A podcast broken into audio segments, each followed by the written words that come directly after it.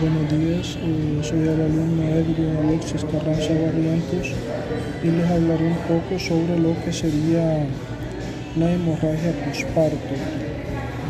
Para comenzar se nos dice que eh, en la mayoría de los casos la fuente de esta hemorragia puede y debe determinarse.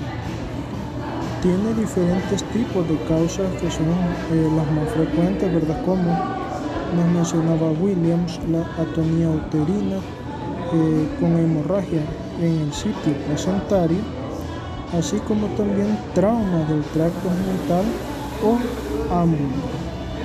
Es necesario eh, determinar cuál es la causa específica de lo que sería el sangrado para poder darle un mejor manejo.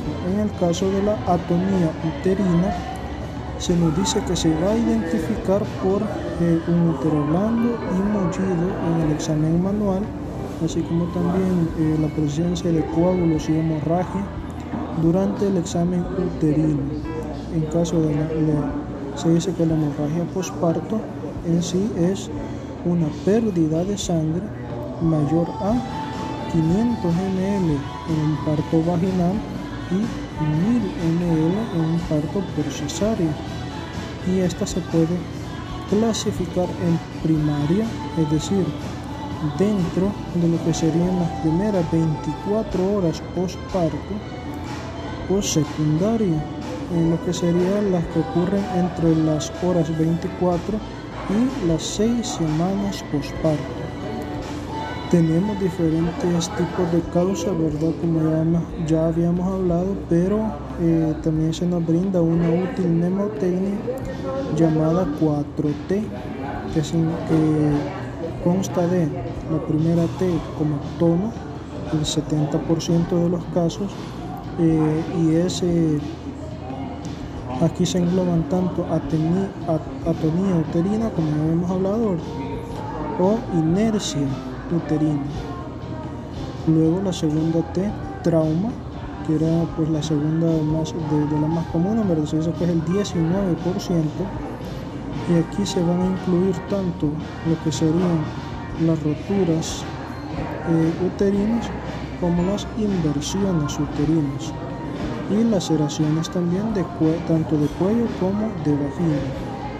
La tercera T sería de tejidos que corresponde a un 10%.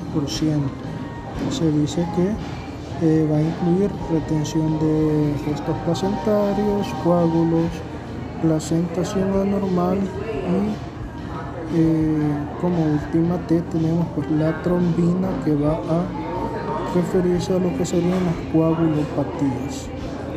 Como manejo se dice que podemos optar por utero uterotónicas post alumbramiento, que entre estas podemos tener eh, er, ergometrina, metilergometrina como este ejemplo, ¿verdad? los, eh, ejemplos más comunes. También tenemos otro tipo de manejo, digamos, no farmacológico como la tracción controlada del cordón umbilical, masaje, uterino alumbramiento, ¿verdad?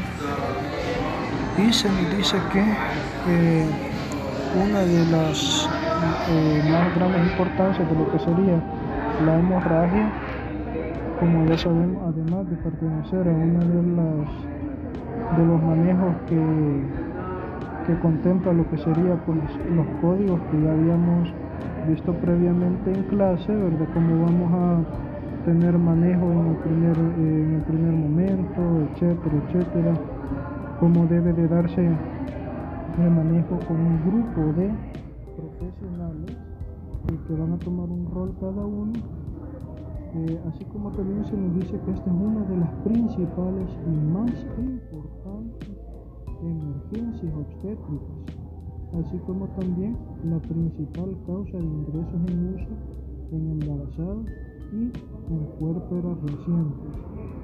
Vemos así como eh, estas hemorragias posparto son relativamente comunes, ¿verdad?